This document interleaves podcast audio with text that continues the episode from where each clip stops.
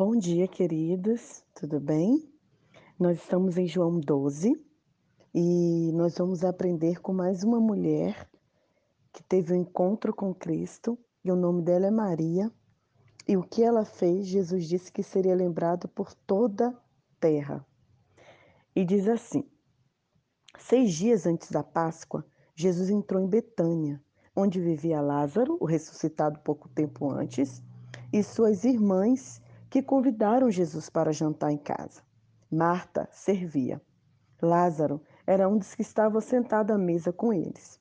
Maria veio como um jarro de óleos aromáticos muito caro e ungiu e massageou os pés de Jesus e depois os enxugou com os cabelos.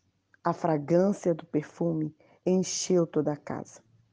Judas um dos doze que estava presente e prestes a trair Jesus, falou: Por que esse, esse perfume não foi vendido e distribuído dinheiro aos pobres? Jesus, porém, disse: Deixa em paz. Ela está antecipando e honrando o dia do meu sepultamento. Ela está adorando. Queridos, eu quero deixar para vocês três coisas que nós aprendemos com a atitude de Maria. E a primeira coisa que a gente pode aprender com ela é que Maria fez o que pôde. Aquela atitude de Maria, aquele ato de Maria, era fazendo tudo o que ela podia para adorar ao Senhor. Maria aparece três vezes na Bíblia.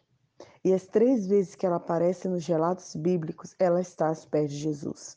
Uma vez ela sentou para aprender, outra vez ela, ela sentou para chorar, e a terceira vez, que essa vez, ela estar aos pés de Jesus para adorar e para agradecer. E para agradecer ao Senhor, ela fez tudo o que ela podia. Nessa manhã eu quero te perguntar: você tem feito tudo o que você pode pelo Senhor? Você tem entregado o seu tempo, se dedicado, se colocado diante de Deus? A segunda coisa que a gente pode aprender com Maria é que além de ela fazer o que ela pôde, ela fez o melhor que ela tinha. Ela entregou o melhor. Esse perfume, que era muito caro, era de uma determinada região específica. E cada gota desse perfume era como se valesse um denário. Na época significava um dia de trabalho. Se ela estava com um perfume que valia, valia 300 denários, isso significa que ela economizou um ano para entregar ao Senhor. Ela deu o que ela tinha de melhor. Muitas vezes, queridos, a gente deixa o resto para o Senhor. O resto do nosso tempo, o resto do nosso dinheiro, o resto dos nossos talentos. A gente não vai à igreja porque chove, a gente não vai à igreja porque está sol, a gente não ajuda determinado projeto porque a gente não pode, a gente sempre coloca as coisas do Senhor em último lugar. Mas Maria, ela se preparou humano, ela priorizou, ela se dedicou. E a terceira atitude que a gente pode aprender com Maria, além dela fazer o que ela podia, o melhor, ela fez sacrificialmente. Betânia era um lugar pobre. Maria era uma pessoa humilde, muito pobre.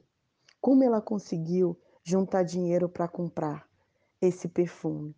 Na época, culturalmente, todas as mulheres faziam de tudo para juntar esse dinheiro, pois o perfume seria usado no dia do seu casamento, no dia das núpcias. E Maria, ela entregou o que ela tinha de melhor para o dia mais importante da vida dela, aos pés do Senhor Jesus. E o mais interessante é que ela não abriu o vaso, ela quebrou o vaso nos pés de Jesus. E aí eu quero te fazer uma pergunta: por que Maria não abre e ela quebra aquele vaso diante de Deus? Porque ela está querendo dizer que tudo o que ela quer entregar ao Senhor, ela quer deixar ali aos pés e ela não quer ficar com nada. Querida, você tem entregado tudo diante de Jesus?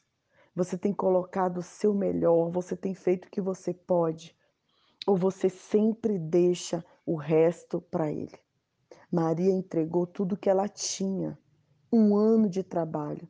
Ela se sacrificou, ela se dedicou. O melhor talento dela, o melhor que ela podia fazer no trabalho dela, ela colocou aos pés de Jesus? Você tem colocado o seu melhor diante do Senhor? Ou você não entrega, absorve para si mesmo e por isso deixa de ser abençoado?